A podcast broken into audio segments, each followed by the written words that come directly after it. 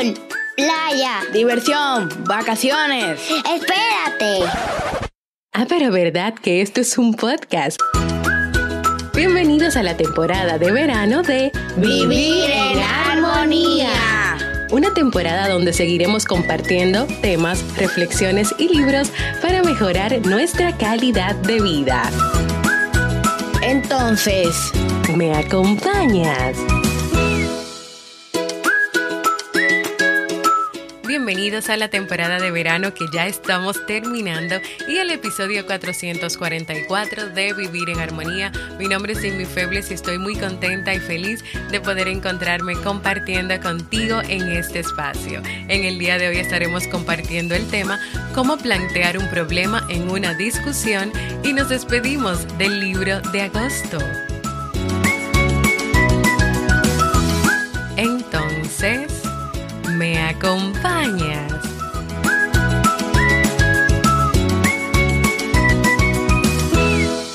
Y nos encontramos en el antepenúltimo episodio de la temporada de verano de este podcast que siempre tienes la oportunidad de escuchar cuando quieras, donde quieras y en la plataforma de podcast de tu preferencia. Yo me siento muy feliz de estar aquí grabando para ustedes luego de unos días donde Robert y yo estábamos fajados estudiando con Nicolás y Steve para prepararlos para unos exámenes de admisión para una nueva experiencia escolar que los niños han pedido tener y es ya dejar de hacer homeschooling para pasar al colegio presencial, para tener amiguitos y para salir más de aquí de casa. Así que también eso con otras situaciones se han juntado y tenía unos días sin poder grabarles. En el episodio 442 yo estuve conversando con ustedes sobre cómo hacer peticiones claras y elementos importantes que tú debes tener presente cuando tú vas a hacer una petición a tu pareja, cuando le vas a hacer una petición a un, a un familiar, a un amigo, a un vecino, a un compañero de vivienda o de trabajo y hasta un ejemplo les compartí. De esos elementos, uno de los más importantes es que antes de tu comunicar esa petición o demanda, es necesario que tú te prepares, es necesario que tú sepas lo que quieres decir y por qué tú lo quieres pedir, por qué tú quieres pedir eso a tu pareja, a tu familia, a tu amigo, o sea, que sepas lo que quieres hacer.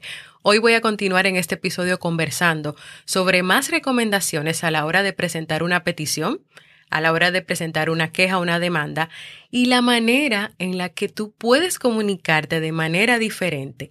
Pero el tema de hoy está enfocado en las relaciones de pareja cómo presentar una petición, una queja o una demanda a tu pareja, cómo comunicarte de manera diferente cuando tienes una discusión con tu pareja. En la comunicación, en la pareja, lo lógico es que esté presente el respeto mutuo y que ambos estén abiertos al punto de vista del otro. Cuando estos dos elementos están presentes, la pareja cuenta con una buena base para resolver esas distintas situaciones, esas distintas sugerencias que pueden surgir en el camino. Ahora, el problema es que muchas parejas se desvían del buen camino cuando intentan persuadirse mutuamente o cuando quieren resolver desacuerdos. Por eso hoy quiero compartirte algunas sugerencias para que tu pareja y tú se mantengan en el buen camino de la comunicación abierta al respeto.